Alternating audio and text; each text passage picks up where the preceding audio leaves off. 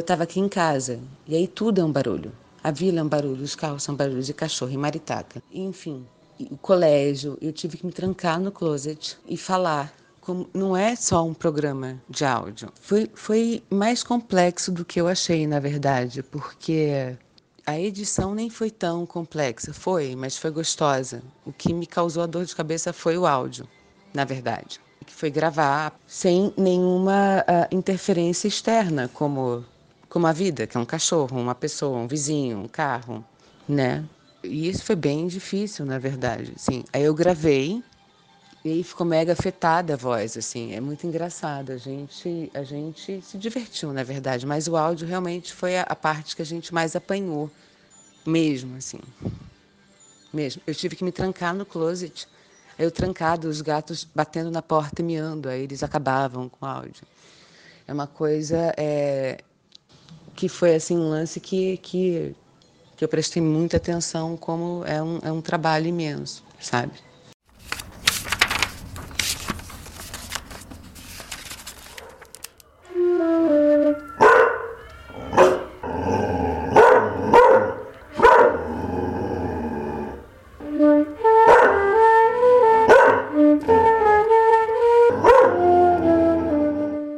Estou falida, quebrada, mancho como quem grita nada. Pequena revolução que sustento, uma mulher que não podendo impedir nada. Esperança agora revelada, nua, também ela despede e assa. Humor é forma de cachaça para quem nunca, nem quando quer, se embriaga, e somente apaga quando nada mais guarda. Mas tudo vem, sem espera nem interrupções, que até descrever desagrada. Agarra qualquer coisa mais forte que minha mão fraca.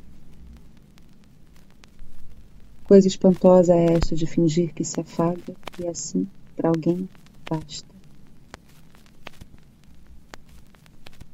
Haverá um dia certo em que não haverá outro, tão presente, assustador, único que não afasta. Memória passa. Daí será Deus. Coisa vasta.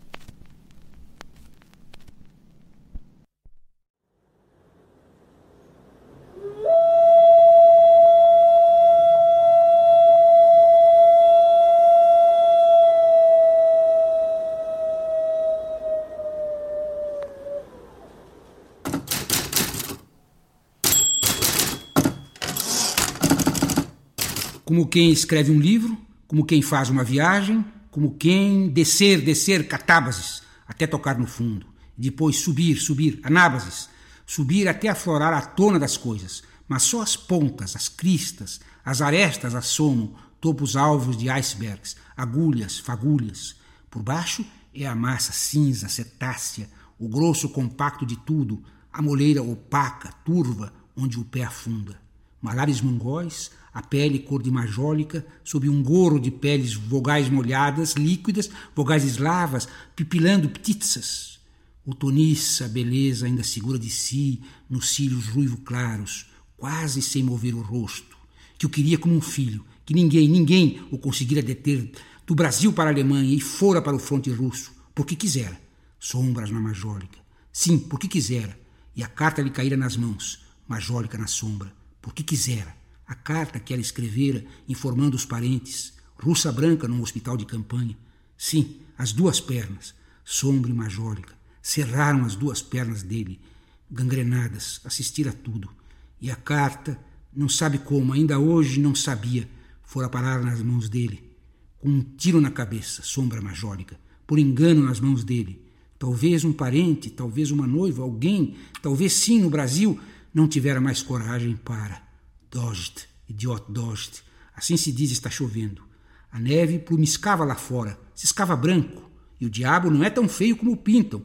Leque de dentes amarelos. O chofer lituano fizera a guerra, fugira depois. E os alemães não conhecem o frio. O frio, frio, para valer, frio mesmo, não tem na terra deles. Se você não fica dando tapas nas orelhas, beliscões seguidos nas orelhas, elas apodrecem e caem. A ponta do nariz também. As pernas nos joelhos, precisa mover sempre o corpo, comer coisas grossas, gordurosas, chouriços de carne gorda. Senão o sono, o sono, o bom sono, torpor, estupor, de fome, sono bom, tudo bom, calmo, cálido, tudo quente, como um ninho, um nicho bom de braço roliço, um ventre macio de sono bom, oh, que sono bom nesse colo fofo, e quando acorda, se é que não tem mais dedos, não tem mais pernas, não tem mais cara. Por isso tanta gente sem orelhas, sem nariz, lepra glácia de inverno. E guerra é isso. Guerra divide o amigo que comia em sua mesa, desde criança, o amigo contra ele. Por isso fugira, para ficar livre de, de uma vez. Mas não é tão feio o diabo piscopiscando agora parentes escrevem, filhos na escola, pobres, pobres não há, operários estudando em faculdade, Lituânia tem uma língua difícil, muitos falam alemão e russo, ele já era brasileiro. O cisco da neve doía nos olhos. A majólica fanava no halo de sombra. Fora melhor assim, quem sabe? Aquele gorro de peles comprar em Moskva. Quase todo ano fazia essa viagem o marido, representante comercial. Die Worte sind wie die Haut auf einem tiefen Wasser. Palavras como pele sobre uma água profunda. Ou derma do Dharma, o churrear de pássaros daquele outono numa, aquele outono de pássaros churreando numa, para baixo, para cima, catábases, anábases, o ritmo das coisas do mundo numa cama.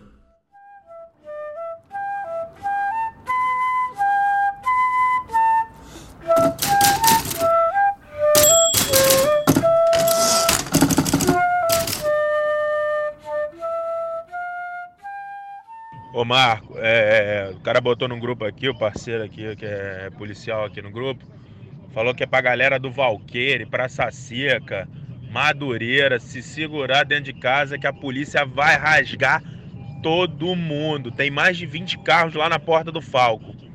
Os caras vão entrar em tudo que é favela aí, o batalhão vai fazer a merda hoje.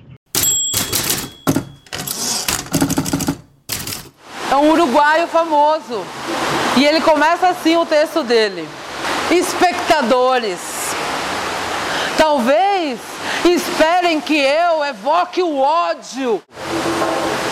Mas quem te diz que não aspirarás, banhado em inúmeras volúpias, o quanto quiseres, com tuas narinas orgulhosas, grandes, esguias, dando voltas sobre o teu próprio ventre, como um tubarão no ar belo e negro, como se entendesses a importância desse ato e a importância ainda maior do meu legítimo apetite, que lenta e majestosamente abrandará as rubras emanações.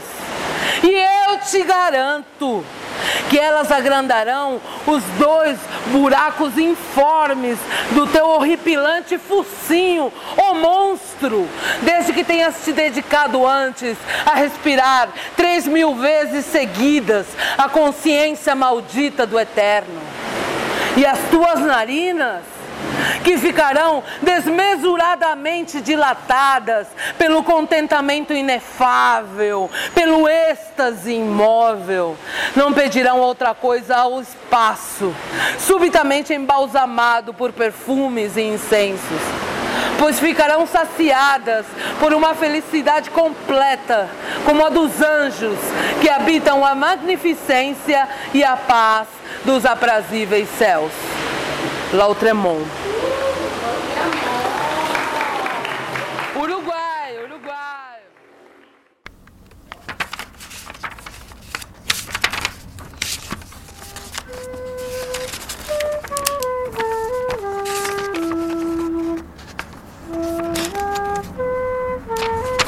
Máquina de inscrever.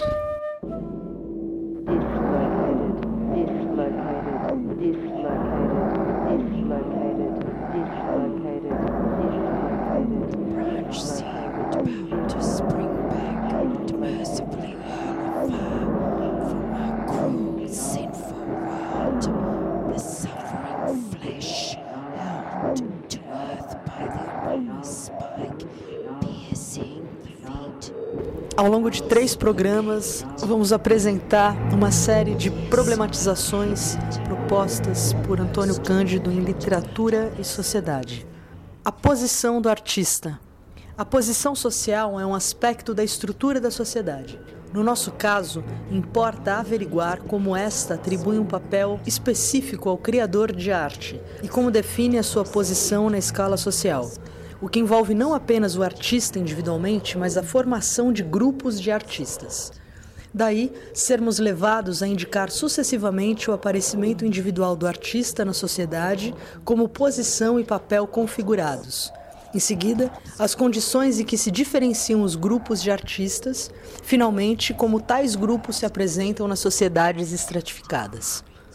Comecemos lembrando que houve um tempo em que se exagerou muito o aspecto coletivo da criação, concebendo-se o povo, no conjunto, como criador de arte. Esta ideia de obras praticamente anônimas surgidas na coletividade veio sobretudo da Alemanha, onde Wolff afirmou no século XVIII que os poemas atribuídos a Homero haviam sido, na verdade, criação do gênio coletivo da Grécia, através de múltiplos cantos em que os aedos recolhiam a tradição e que foram depois reunidos numa unidade precária. Tempos depois, a coletânea de contos populares dos irmãos Grimm veio como prova aparente das hipóteses deste tipo, sem que se atentasse para o abismo que vai entre a ingênua história folclórica e o refinamento, a altura de concepção da Ilíada e da Odisseia. Nessa mesma era, encharcada de Wolfgeist, esboçaram-se teorias sobre a formação popular das epopeias e romances medievais, o que era facilitado pela míngua de informação a respeito dos autores. Hoje está superada essa noção de cunho acentuadamente romântico e sabemos que a obra exige necessariamente a presença do artista criador. O que chamamos arte coletiva é arte criada pelo indivíduo a tal ponto identificado às aspirações e valores do seu tempo que parece dissolver-se nele, sobretudo levando em conta que, nestes casos, perde-se quase sempre a identidade do criador protótipo. Devido a um e outro motivo, à medida que remontamos na história, temos a impressão de uma presença cada vez maior do coletivo nas obras. E é certo, como já sabemos, que forças sociais condicionantes guiam o artista em grau maior ou menor. Em primeiro lugar, determinando a ocasião da obra ser produzida. Em segundo, julgando da necessidade dela ser produzida. Em terceiro, se vai ou não se tornar um bem coletivo.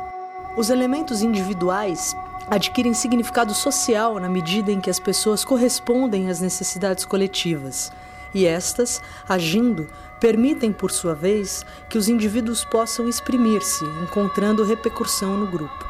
As relações entre o artista e o grupo se pautam por esta circunstância e podem ser esquematizadas do seguinte modo: em primeiro lugar, há necessidade de um agente individual que tome a si a tarefa de criar ou apresentar a obra. Em segundo lugar, ele é ou não reconhecido como criador ou intérprete pela sociedade. E o destino da obra está ligado a esta circunstância. Em terceiro lugar, ele utiliza a obra assim marcada pela sociedade como veículo das suas aspirações individuais mais profundas.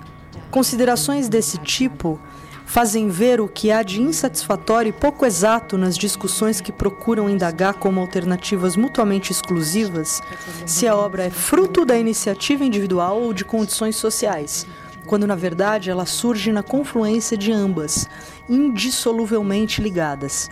Isto nos leva a retomar o problema, indagando qual é a função social do artista, qual sua posição e quais os limites de sua autonomia criadora.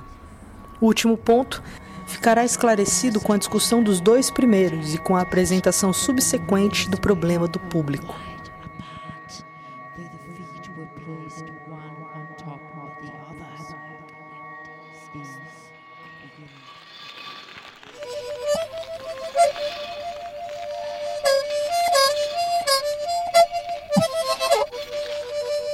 Não, os sons não falam, eles não dizem nada absolutamente nada, nada que eu possa ouvir, nada se me ferir a sensibilidade.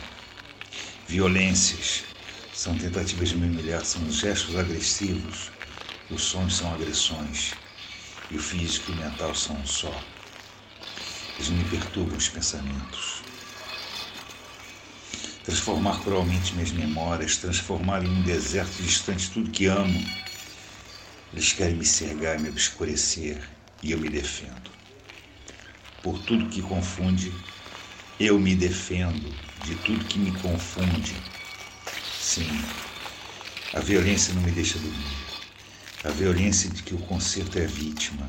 A violência que impinge regras de um jogo e aceita o jogo, mas não as regras. A violência do silêncio quando queria brados. A violência do sangue quando deveria haver lágrimas. A violência justificável das vítimas, eu agrido. Por tudo que sou, pelo labirinto em que vivo, eu agrido.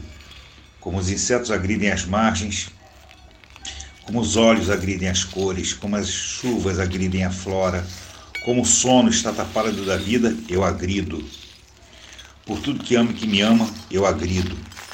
Por tudo que eu acho que me ama, eu agrido. Como a água afoga, eu agrido. Como o sono apaga o dia, eu agrido. Como o sol atinge a pele, eu agrido. Como os sonhos agridem a dor, eu agrido. Como sonhos acalantam a dor, eu agrido. Por toda a felicidade que não me deixa descansar, eu agrido. Por toda a felicidade que não sei o que é, eu agrido.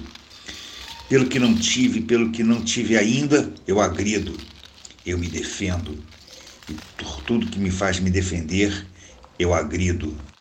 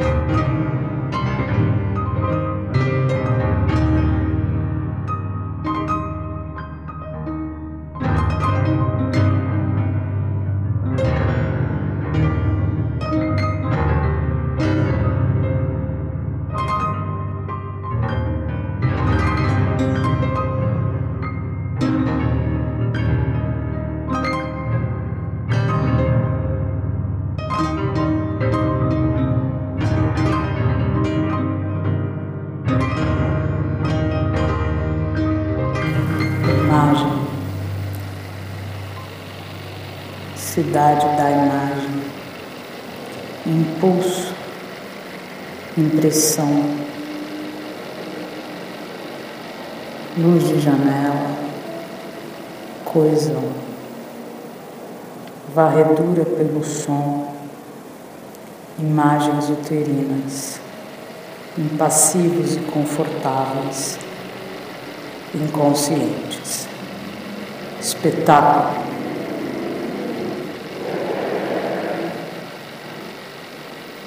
Invasão. Personagens. Mundo. Sociedade do espetáculo. X da questão.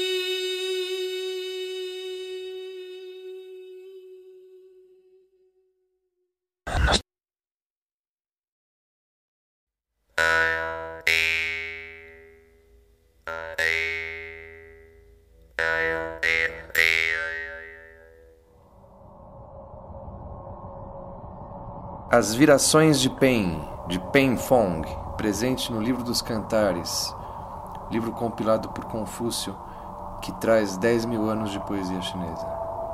O poema chama-se A Lua Sete. Lua Sete, Passantares. À nona entregam-se os fatos. Dezembro, buzina o tártaro, e em janeiro o ar congela. Sem roupa e forros de pele, quem chegava ao fim do ano? Fevereiro é para a lavoura, para as viagens é o março. Com a mulher e com os filhos, ao Naemu vou ofertar. Que contente está dentes vem. Lua sete passantares. A nona entregam-se os fatos. Traz o sol a primavera e cantam os verdelhões. As moças, com belos cestos, por caminhos e azinhagas, vão ao tenro da moreira. Lá, pros fins da primavera, muito abrota no se colhe. Moças há com saudade, vai casar em breve o príncipe. Lua sete, passantares. Lua oitava, ao junco e à cana.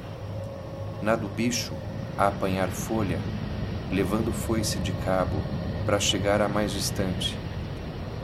Plantas novas só se esfolham. Lua sete, paura a pega. A oitava abre a afiada de cor preta ou amarela. O meu carmim é brilhante, será para as vestes dos príncipes. Floresce a quarta a polígala, a cigarra zune a quinta. Oitavo é mês de colheitas, em dezembro cai a folha. O primeiro é pro texugo, vai-se à raposa e ao gato, que dão peles para os príncipes.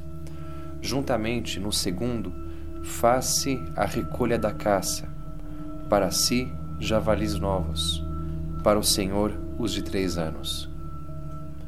Na quarta lua se agita o gafanhoto, e na sexta já o grilo abana as asas. Ainda está no campo a sétima, a oitava no beiral, a nona canta na porta, na dez está sob a cama. Os buracos são tapados, defumados são os ratos. Janelas ao norte tapam-se, aplicando massa às fendas, e à mulher e aos filhos digo: em chegando o ano novo, para aqui nos mudaremos. Lua seis, ameixa e uva. Lua sete é de hortaliças. A oitava são as tâmaras. Na décima, o arroz se corta para o vinho da primavera, que avigora as sobrancelhas, aumentando anos de vida. Lua sete, as melancias. Lua oitava, apanha abóbora. Lua nona, vai ao sésamo, colhe a azeda e junta a lenha para a comida dos obreiros.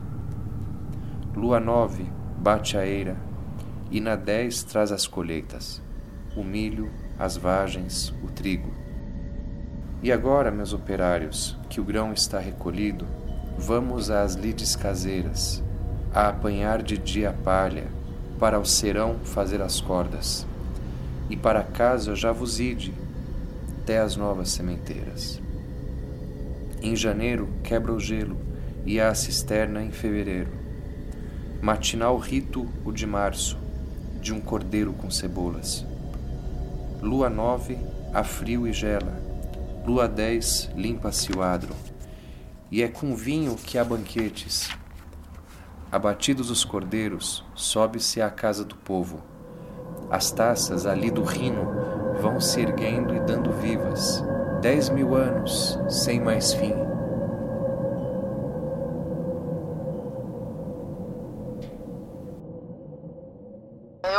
Israel, tentei a faixa de Gaza, mas não dava. Você tem que ter contatos, sacou? Não é qualquer pessoa que entra, não. Tem que ter contatos fortes que te ajudem a entrar lá. É, é meio punk. Mas você pode ir pra Ramallah, pode ir pra Hebron, Bethlehem, né? Que são cidades palestinas também. Tem Jaffa, tem Acro, Acro, né? Que é Acre. Pô, legal, mas tu consegue esse contato aí pra entrar em Gaza? Gaza é foda, difícil entrar lá, cara. Meio punk, você vai com quem? Quem que vai conseguir te colocar lá dentro? E se prepara, né, pra ver o sinal de destruição, que porra, tem que ter estômago, assim. Cara, tão matando um monte de palestino. É foda porque, assim, é uma viagem foda de ir. Mas você poderia ir pra Haifa, poderia ir pra, pro Acre lá, que legal. Jerusalém também é incrível, mas Jerusalém tá, tá, tá um clima tenso. É, aí sim, né, no- checkpoints também, então um clima tenso, no Ramallah, Hebron, em várias, em várias nessa Jordânia, né, toda, em várias partes onde tem checkpoints que divide a Palestina de Israel. Israel começou a invadir mais do que nunca, né? Derrubando casa, porra toda, de palestinos, beduínos, de drusos. E tá rolando uma limpeza étnica e obviamente que quando você não tem mais o que fazer, você faz o que te sobra, né? Que é o ódio, a vontade de justiça e aí começam os ataques.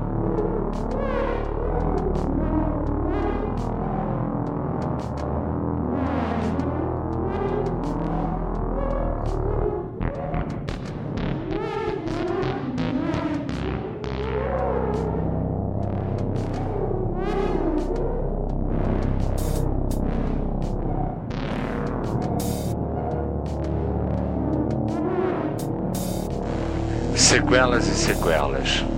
Sequelas não acabam com o tempo, amenizam. Quando passam em minha mente as horas de espera, sinceramente tenho dó de mim. Nó na garganta, choro estagnado. Revolta acompanhada de um longo suspiro. Ainda hoje, anos depois, a espera por demais agoniante. Horas, minutos, segundos são eternidades martirizantes. Não começam hoje, adormeceram a muito custo comigo. Esta espera, ó Deus, é como nunca pagar o pecado original. É ser condenado à morte várias vezes. Quem disse que só se morre uma vez? Sentidos se misturam, batidas cardíacas invadem a audição. Aspirada, a respiração não é, é entrouxada. Os nervos já não tremem, tão solavancos. A espera está acabando. Ouço barulho de rodinhas. A todo custo quero entrar na parede, esconder-me, fazer parte do cimento do quarto. Olhos na abertura da porta, rodam a fechadura. Já não sei quem e o que sou. Acuado, tento fuga alucinante, agarrado, imobilizado, escuto parte do meu gemido. Quem disse que só se morre uma vez? Aos trigésimo Carrano, poema das quatro horas de espera para ser eletrocutado, aplicação da eletroconvulsoterapia, o eletrochoque.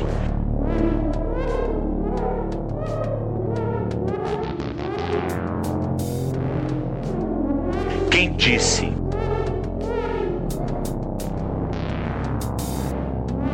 Quem disse?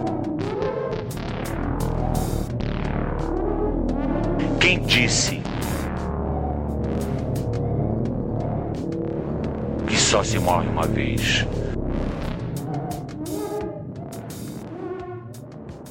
para tirar a gente de lá, né? mas poucos se salvavam, da porque não saíam. Pois nós outros éramos olhados como se fôssemos franco-atiradores. E não era assim. Nós queríamos viver em liberdade, sem militarismo. Nada de. Nos confundiam com comunismo. Não era ser comunista. Era, queríamos viver em paz.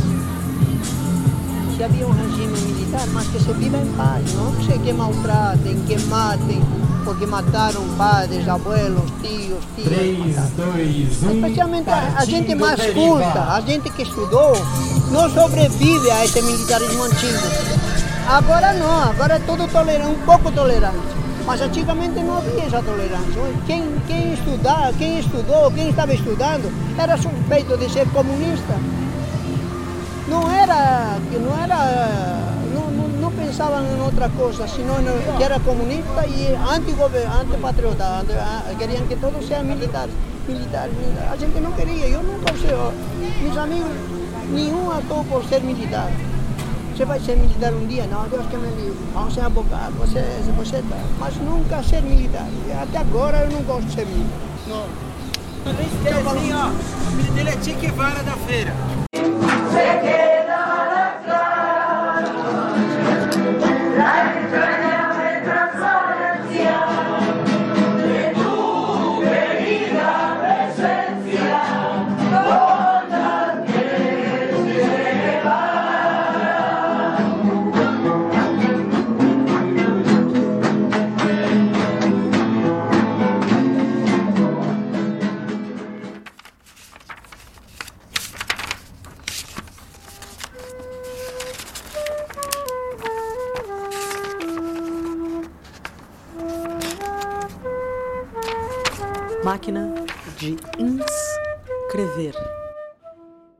as cáries. As costas sentem claramente o peso da idade, o acúmulo, tua coleção de surtos sublimados. Vitórias do superego querendo ser sublime, latejam. Arre, coleção de abraços e beijos diplomáticos. Arre, apertar mãos moles e sorrir para caluniadores. Arre, hipocrisia e ganância na ordem do dia. E o pior do ser humano ao vivo e gratuitamente em boa cota do cotidiano. O corpo não reconhece o nojo. Fica o nervo exposto do ódio, acumulando histórias tristes. Olhos semiáridos festejam. A garganta seca ensaia o grito. O punho se fecha e a veia na testa lateja. A insanidade é ser inalata. Fantástica força latente, fica evidente a necessidade de afastarmos-nos até que passe essa dor de dente. Definitivamente, não estás para a caridade e irás cravar palavras ou punhais sem piedade nos que te. Triste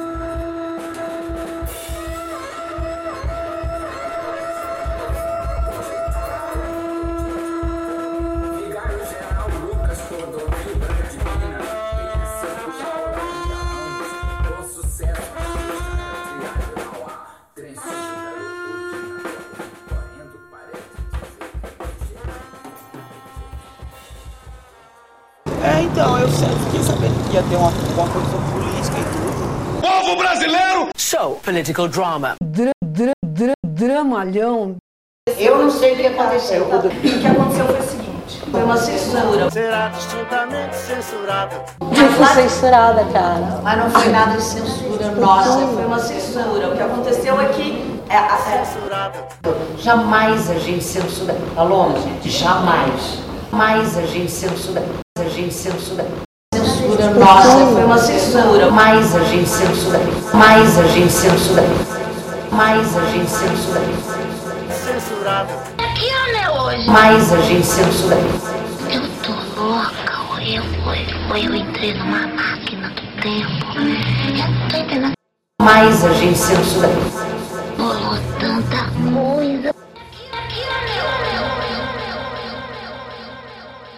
Show, political drama.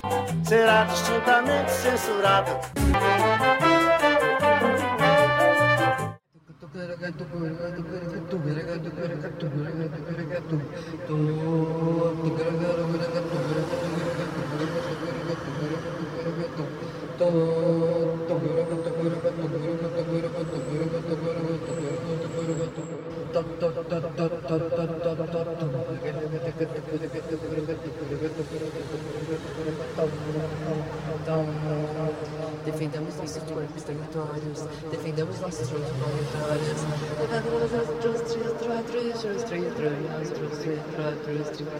nossos corpos territórios, defendamos nossos corpos territórios, defendamos nossos corpos territórios.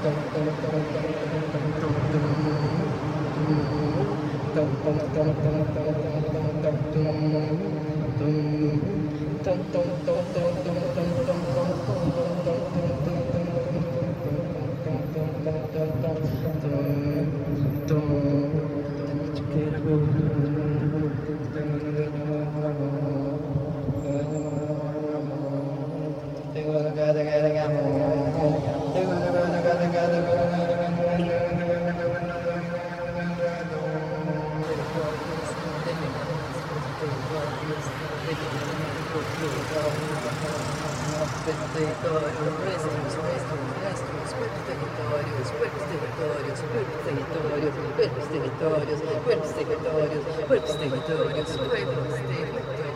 cuerpos territorios, cuerpos territorios, cuerpos territorios.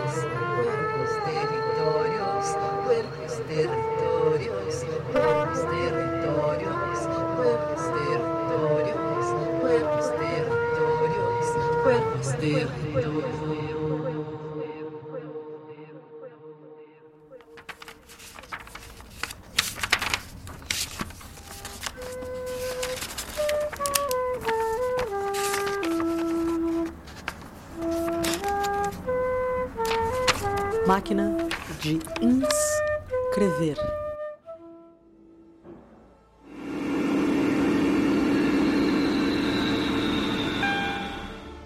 Em nenhuma parte melhor do que na antiga Atenas, podemos observar como o Estado se desenvolveu, pelo menos na primeira fase da sua evolução, com a transformação e substituição parciais dos órgãos da Constituição gentílica pela introdução de novos órgãos, até completamente instauradas autoridades com poderes realmente governamentais.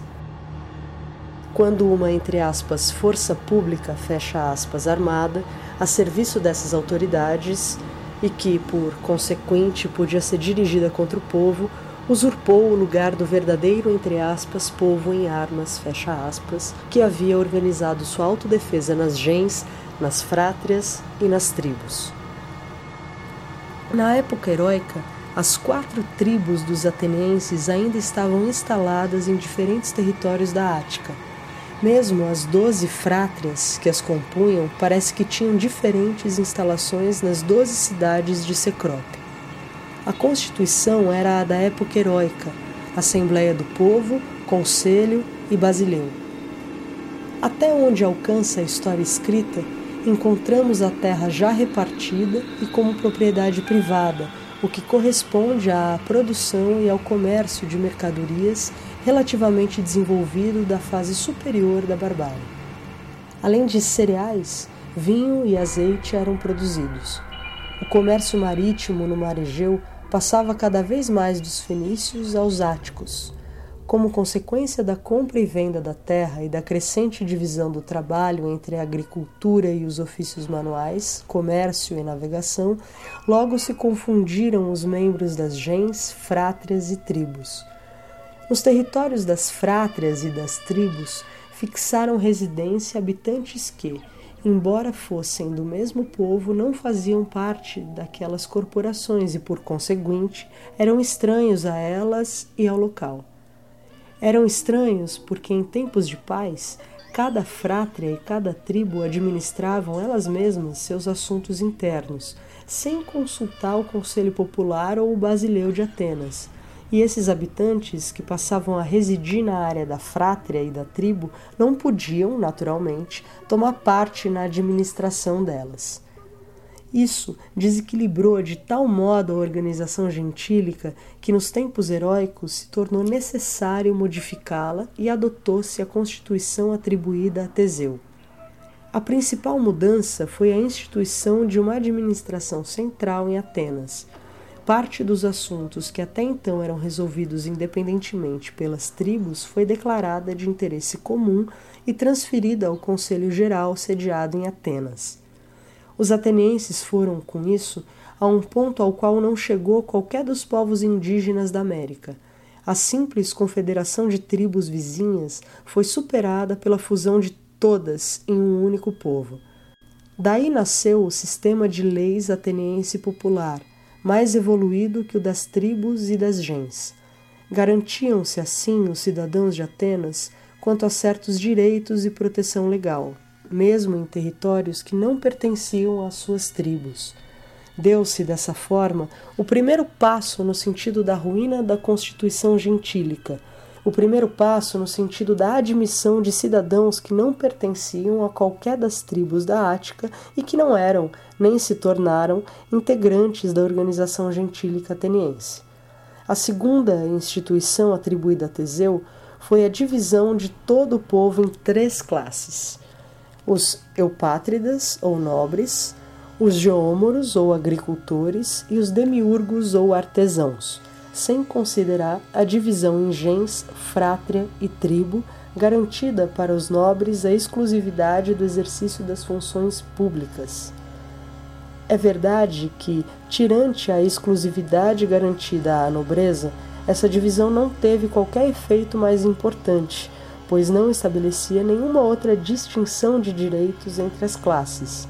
Mas sua importância para nós é a de indicar os novos elementos sociais que imperceptivelmente se iam desenvolvendo. Ela demonstra que o costume de herança de cargos públicos por certas famílias nas gens já se tinha transformado em um direito quase incontestado, que essas famílias, poderosas por suas riquezas, começaram a formar fora de suas gens uma classe privilegiada especial e que o Estado nascente sancionou essa usurpação. Demonstra que a divisão do trabalho entre camponeses e artesãos se tinha tornado suficientemente forte para disputar a primazia em importância social à antiga divisão em gens e tribos. Por fim, é a proclamação nítida do inconciliável antagonismo entre a sociedade gentílica e o Estado o primeiro sintoma de formação do Estado consiste na destruição dos laços gentílicos, dividindo os membros de cada gens em privilegiados e não privilegiados, e dividindo estes últimos em duas classes, segundo seus ofícios, e opondo-as uma à outra. A história política de Atenas, no seguinte período até Solon, é muito imperfeitamente conhecida. As funções do basileu caíram em desuso, Arcontes, saídos da nobreza, passaram a dirigir o Estado. A autoridade da aristocracia vai aumentando cada vez mais até chegar a se tornar insuportável por volta do ano 600 antes da nossa era. Os principais meios para estrangular a liberdade comum foram o dinheiro, e a usura.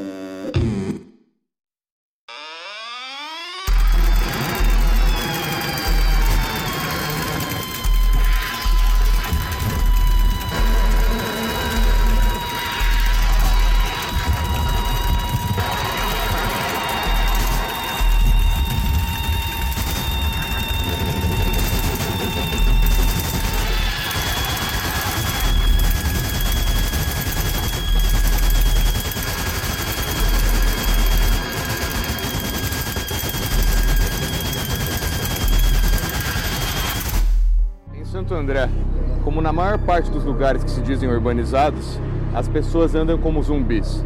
O contato visual é restrito e o físico proibido. Dirigir a palavra a qualquer desconhecido é uma quebra inaceitável no script social. Nesses casos, o abordado tem o direito de apertar o passo e se afastar o mais rápido possível. Mal educado é você, que tentou contato humano com alguém fora do seu círculo de convivência, fora das frátrias da modernidade. Estou num bar que toca forró tomando cerveja e avisto do outro lado da rua um colega jornalista. Ele se aproxima. Estava na câmara. Diz que o presidente surtou no meio da sessão, tirou o pau para fora e, batendo com ele na mesa, gritou: Eu tenho saco roxo. Depois caiu duro no chão, o vereador, não o pinto. Parece que teve um derrame. Uma vez estoura próximo ao sistema límbico do cérebro do parlamentar e anos de decoro vão pelo ralo em menos de um minuto. É isso que acontece. Você passa a vida agindo como um palermo educado e termina seus dias recebendo massagem cardíaca, todo cagado, sem calças, na frente dos maiores abutres da imprensa regional. Não se pode esperar muita dignidade na morte. É quando você percebe que a vida não será como num filme. No fim, diferentemente de uma série de televisão, não haverá clipes feitos por fãs com imagens de seus melhores momentos, acompanhados de músicas emocionantes. Nenhuma moral da história, nenhuma incógnita, desfecho, nada. Só o velho esgotamento estúpido de sempre, te fazendo inchar e feder.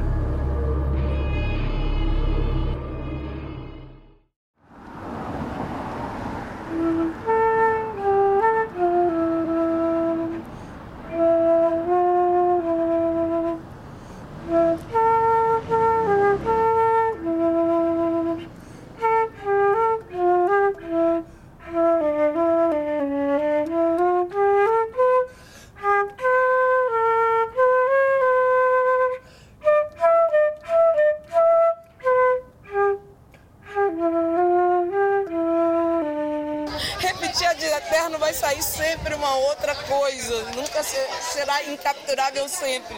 O que você não capturou é o incapturável. Que agora você capturou.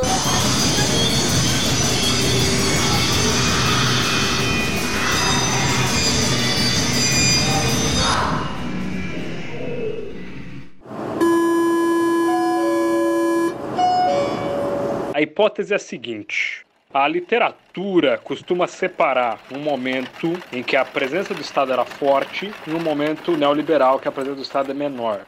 Eu acho que quando eu estudo o metrô de São Paulo, isso não é válido. No Brasil, a promiscuidade entre público e privado sempre foi tão forte e que quanto você mais estuda, mais você vê influência privada, mesmo no período da ditadura que o Estado era forte, que, que não dá para utilizar essa dicotomia.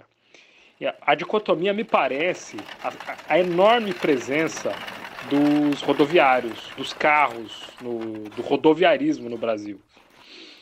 Hum, é, num primeiro momento, foi tolerado fazer metrô na cidade de São Paulo, desde que viesse acompanhado da expansão das avenidas.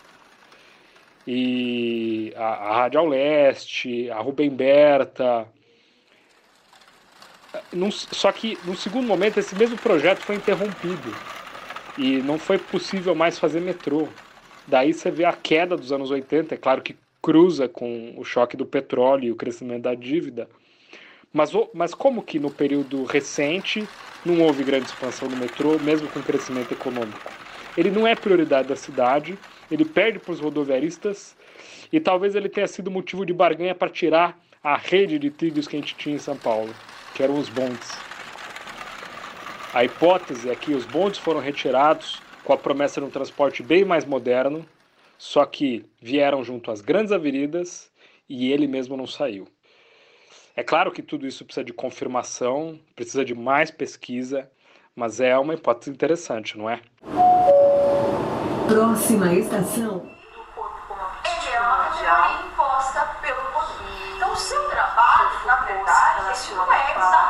Exatamente fruto do seu desejo. Porque você nem sabe o que você está desejando. Você acha que você está desejando as coisas por aí.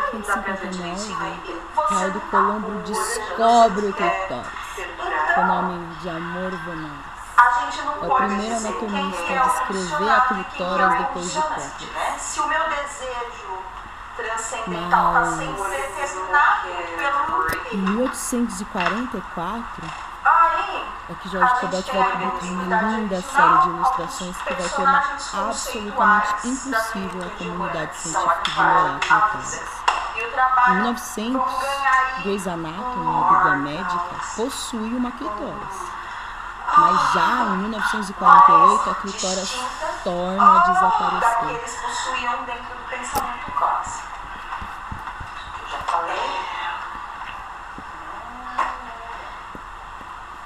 Então eu vou fazer agora um segundo e um terceiro então, parênteses. Que a gente tem que é a gente disse até agora, né? Falou? Ah, que existe uma epistemologia kantiana. A heterossexualidade e a homossexualidade são ficções. A partir do século XIX, os médicos e jurídicos vão passar a impor uma noção de que é patológico tudo aquilo que não é o sexo reprodução. Isso é muito importante nós nos confrontarmos. Esse regimes políticos que se sustentam através dos paradigmas científicos, políticos e jurídicos que transformam o sujeito em objeto. A jurisdição surge sobretudo em 1968 como patrimônio linguístico que envolve o sexo, sexualidade e a reprodução. E aí, a sexualidade, na verdade, é um sonho falacioso sustentado pela estrutura do poder. Se aposta das nossas subjetividades. É interessante a gente tirar. É muito importante constatar que estou afirmando que a criação filosófica é parte de uma construção individual. De uma subjetividade. Portanto, inventar nomes, inventar sexualidades, inventar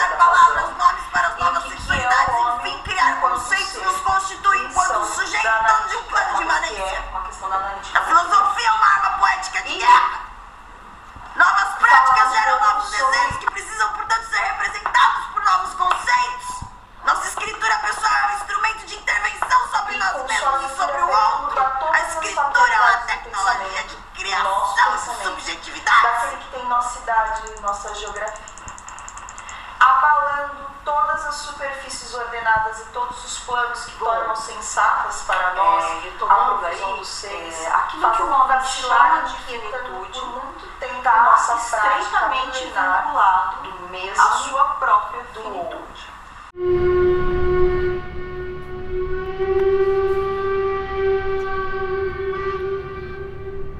Ninguém. Falar a partir de ninguém faz comunhão com as árvores. Faz comunhão com as árvores. Faz comunhão com as chuvas. Falar a partir de ninguém faz comunhão com os rios, com os ventos, com o sol, com Sapos. falar a partir de ninguém faz Comunhão com a borra. faz comunhão Com seres que incidem por andrajos. andrajos. Falar a partir de ninguém Ensina a ver o sexo, Sexo das, das nuvens. nuvens. E Ensina o sentido sonoro das palavras. Falar a partir de ninguém faz, faz comunhão, comunhão com o começo do do verbo. verbo. como quem escreve um livro, como quem faz uma viagem, como quem escreve uma viagem.